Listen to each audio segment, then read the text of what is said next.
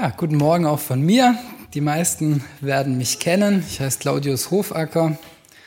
Ich bin eigentlich Englisch- und Religionslehrer in Ettlingen und war jetzt acht Monate in Elternzeit und werde am Montag in der Woche wieder anfangen und ähm, ja, freue mich, dass ich die Predigt heute halten darf. Die meisten Lehrer reden gern und viel. Wenn sie in Elternzeit waren und lang keine Klasse mehr vor sich hatten, dann ganz besonders, ich hoffe, dass ich eure Geduld nicht überstrapaziere. In meiner Predigt heute soll es um Alltag, um Sehnsucht, um Liebe und ums Grillen gehen. Das Grillen habe ich bewusst reingepackt, dass die Männer nicht sofort abschalten. Wer von euch hat dieses Jahr schon mal gegrillt?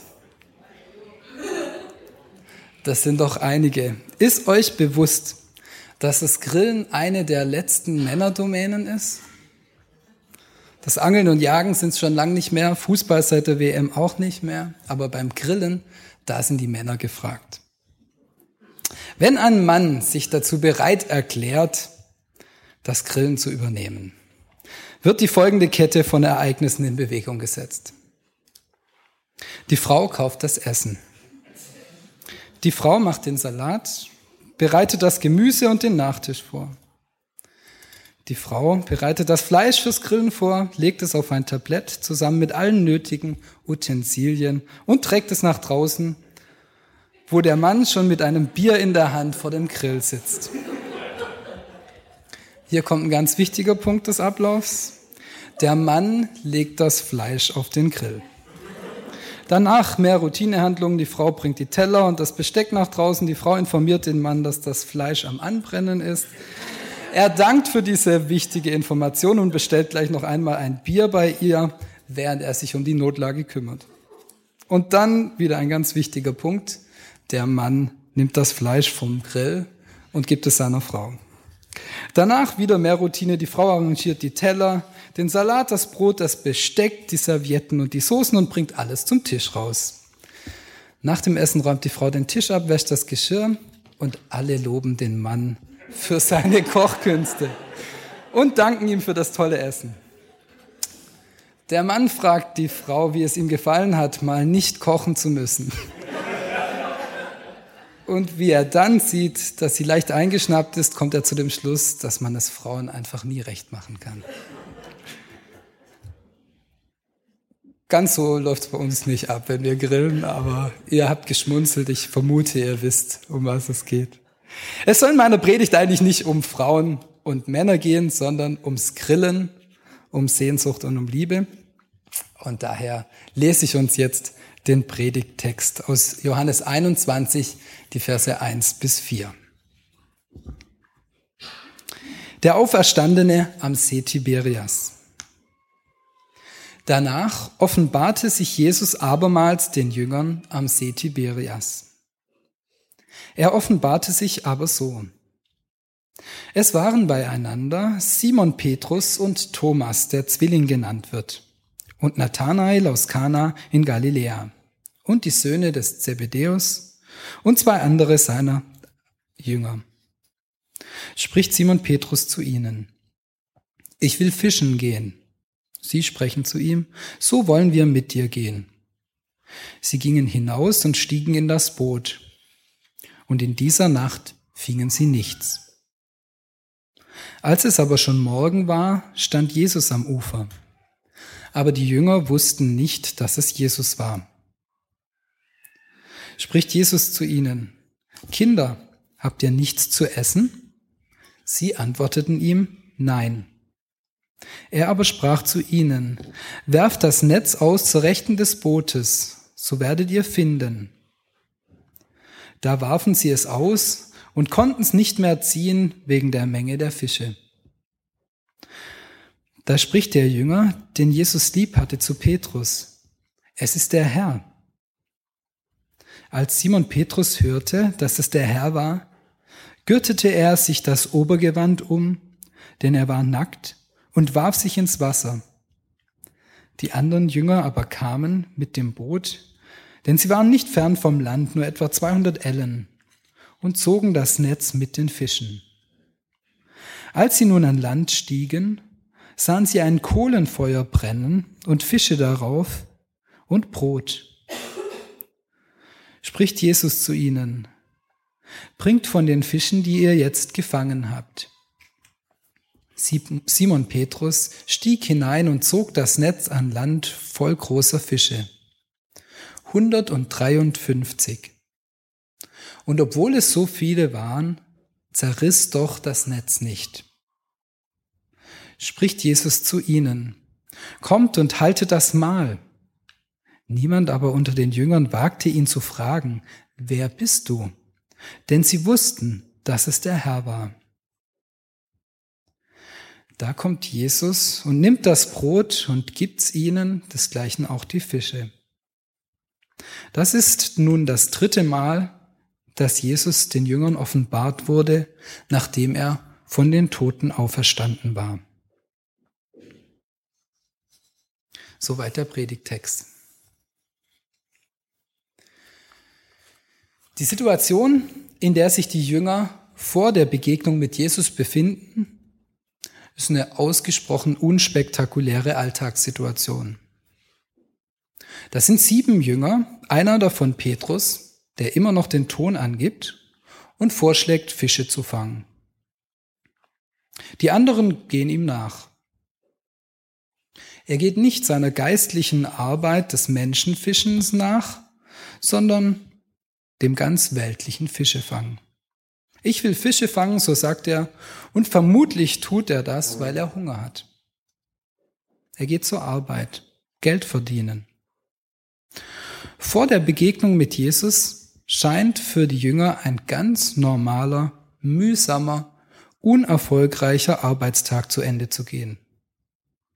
Es war keine Missionsreise, kein Besuch in der Synagoge, kein Fest im Tempel, auch kein Wellnessurlaub oder Ferienspaß, sondern ein müder, vielleicht Montagmorgen nach einer Nachtschicht.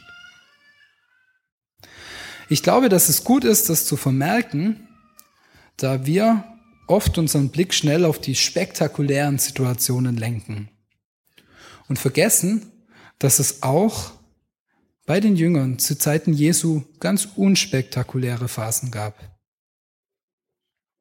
Mancher von uns wird eine solche zähe Phase des Fischens erleben. Auf der Arbeit ist es vielleicht mühsam. Geistlich fühlt man sich vielleicht vertrocknet oder ausgelaugt. Möglicherweise sogar nach einem Urlaub.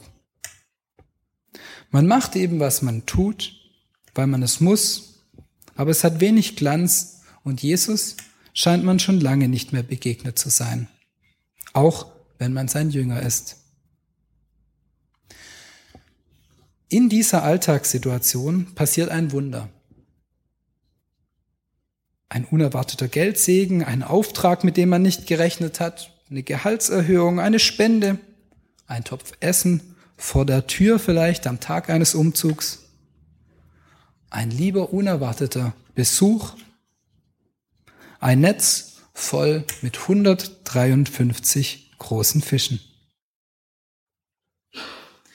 Die Alltagssituation wird von etwas Unerwartetem, Positivem unterbrochen. Das wirkliche Wunder sind aber nicht die Fische, sondern es ist die Begegnung mit Jesus. Das Spannende an den Begegnungen mit dem auferstandenen Christus ist, dass er nicht immer sofort erkannt wird.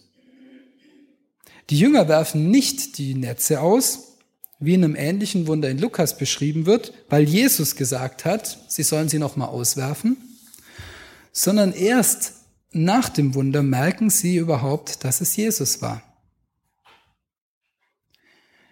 Der Jünger, den Jesus besonders lieb hatte, der nahm es wahr und als es Petrus hörte, flippte er aus. Das wirkliche Wunder ist nicht das volle Netz, sondern die Begegnung mit Jesus. Deswegen zählt Petrus auch nicht die Fische, sondern er schnappt sich sein T-Shirt, zieht es sich an, weil er aus Ehrfurcht nicht mit nacktem Körper, Oberkörper vor seinem Herrn stehen wollte und springt ins Wasser. Beides ist Ausdruck der Ehrfurcht und der Leidenschaft zu Jesus. Dass er sich nicht um die Fische kümmert, dass er sein T-Shirt anzieht und dass er dann auch noch mit seinen Klamotten am Leib ins Wasser springt, Petrus war einfach nicht mehr zu halten. Aber das ist Petrus. Nicht alle Jünger sind ins Wasser gesprungen. Die anderen haben zuerst die Netze an Land gezogen und sind dann zu Jesus ans Feuer gekommen. Vermutlich ähnlich froh und erstaunt über seine Anwesenheit. Wie begegnen wir Christus in unserem Alltag? Ich glaube, dass Petrus eine große Sehnsucht nach einer Begegnung mit Jesus gehabt hatte. Dass er ins Wasser springt und Jesus entgegenschwimmt oder wartet, das erinnert an Szenen aus amerikanischen Liebesfilmen, wo sich das verliebte Paar nach einer Zeit der Entbehrung und Trennung entgegenrennt, um sich endlich wieder leidenschaftlich in die Arme zu fallen. Ich kenne solche Filme nicht, aber ich habe mir sagen lassen, dass es die gibt.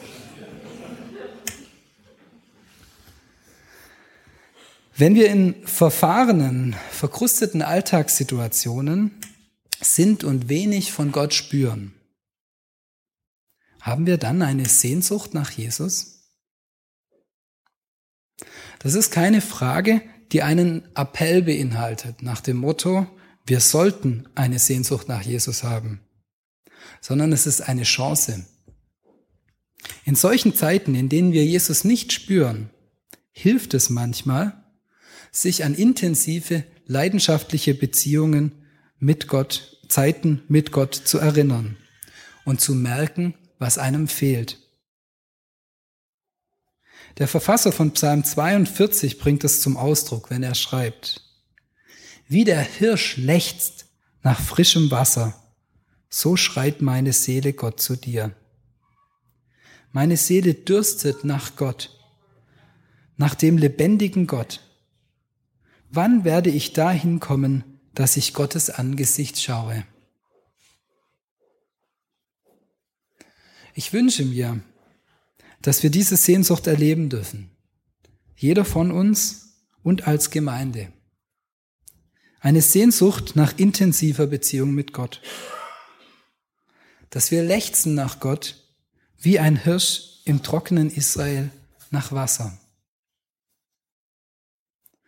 Aber genauso wie die Fische nicht das Wunder sind, sondern die Begegnung mit Jesus, so ist auch nicht unsere Sehnsucht nach Jesus das Entscheidende, sondern Jesus Christus selbst ist das. Jesus ist der Grillmeister in unserem Text. Die Jünger kommen müde und ausgehungert von ihrer langen, schlaflosen Nacht an Land.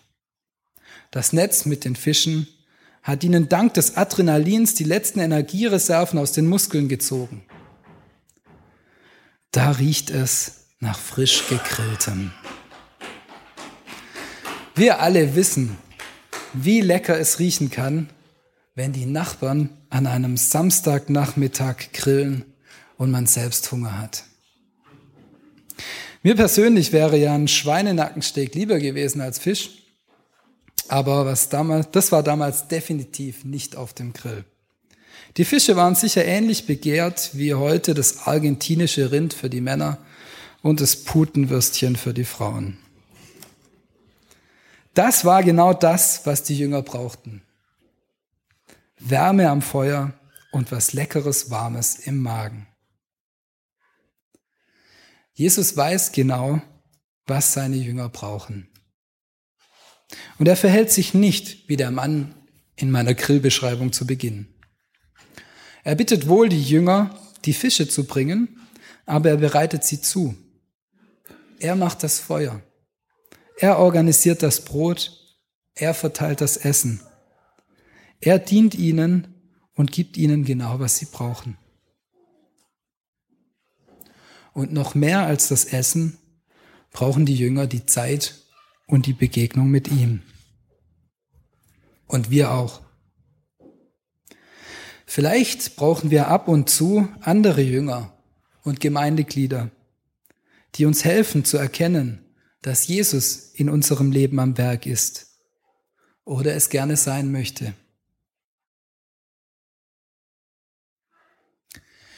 Begegnungen mit ihm sind deswegen entscheidend und lebensverändernd, weil sie von hingebungsvoller Liebe geprägt sind. Eine Liebe, die nicht an Bedingungen geknüpft ist.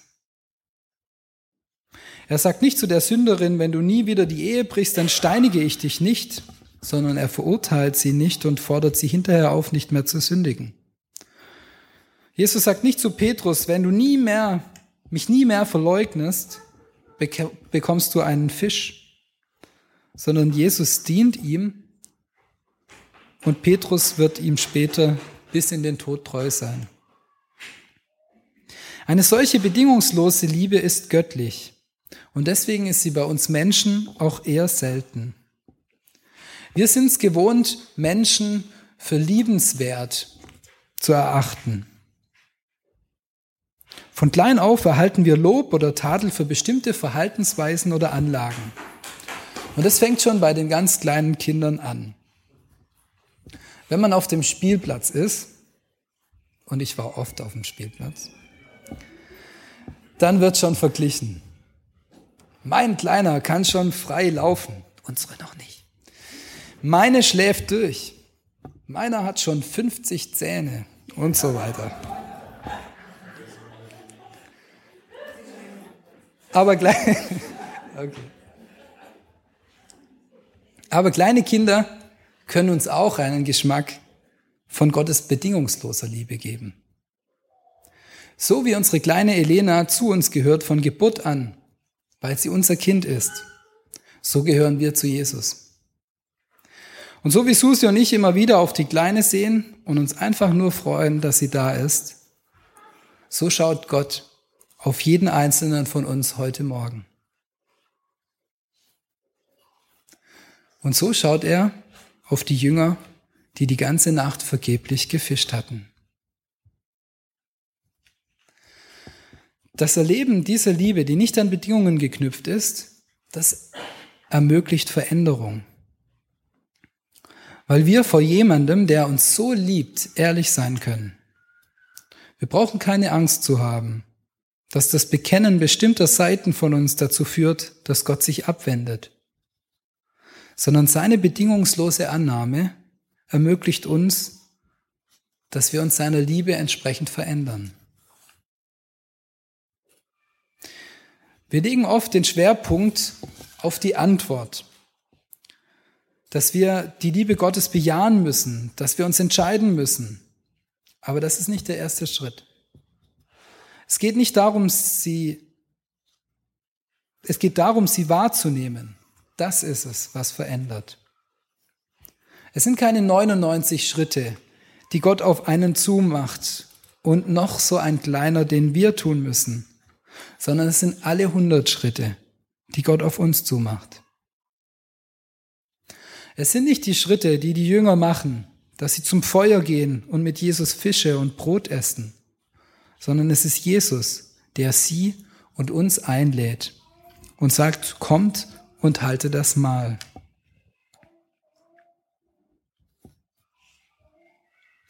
Als ich den Text gelesen habe, ist mir ein Detail aufgefallen das ich gern noch deuten möchte. Wer aufmerksam zugehört hat, der hat es vielleicht selbst gehört und sich ein bisschen gewundert. Als die Jünger an Land kamen, brannte ein Kohlenfeuer und Fische darauf. Außerdem hatte Jesus Brot. Trotzdem sagt er den Jüngern, sie sollten doch von den Fischen bringen, die sie jetzt gefangen hatten. Das ist doch irgendwie paradox. Vielleicht gibt es eine einfache Erklärung. Er hatte zwar Fische, aber nicht genug für alle acht Personen. Also sollte zuerst der Heißhunger mit ein paar Würstchen gestillt werden, bevor dann die großen Steaks auf den Grill gelegt wurden. Ich glaube aber, dass diese Aufforderung etwas anderes signalisieren kann. auch wenn dadurch die banale Aufforderung vielleicht etwas überinterpretiert wird. Jesus fordert die Jünger auf, das mitzubringen, was sie im wahrsten Sinn des Wortes beschäftigt. Die Fische sind Ausdruck dessen, was die Jünger mit ihren Händen, mit ihren Netzen, mit ihrer Arbeit geschafft haben. Sie sind gleichzeitig Ausdruck, dass sie ohne die Hilfe Jesu nichts gefangen hätten. Die Freude über die Fische verweist gleichzeitig auf die lange mühsame Nacht. Sie sind Ausdruck von Triumph und Scheitern. Jesus fordert die Jünger auf, die Fische mitzubringen, die sie jetzt gefangen haben. Alles sollen sie mitbringen, was sie belastet hat und was sie freut. Ihre Müdigkeit, ihre harte Arbeit, die ihnen in den Knochen steckt. Ihre Verdrossenheit, ihre Routine, aber auch ihre Freude. Das nasse Obergewand des Petrus und die Netze, die nicht gerissen sind. Bringt sie alle mit zur Grillparty. Jesus sagt nicht zu den Jüngern, hier bin ich, ihr braucht nicht mehr zu fischen, ich habe sowieso genug Fische, sondern er begegnet den Jüngern in ihrem Leben bei dem, was sie beschäftigt.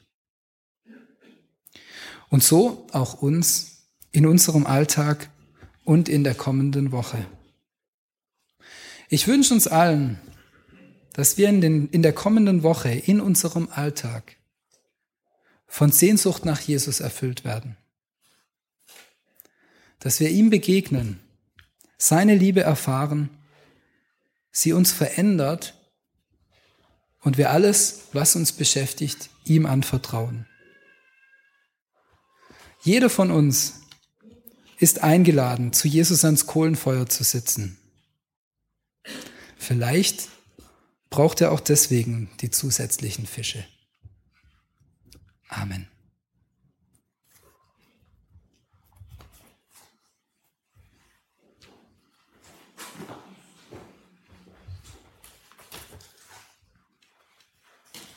Vielen Dank, Claudius.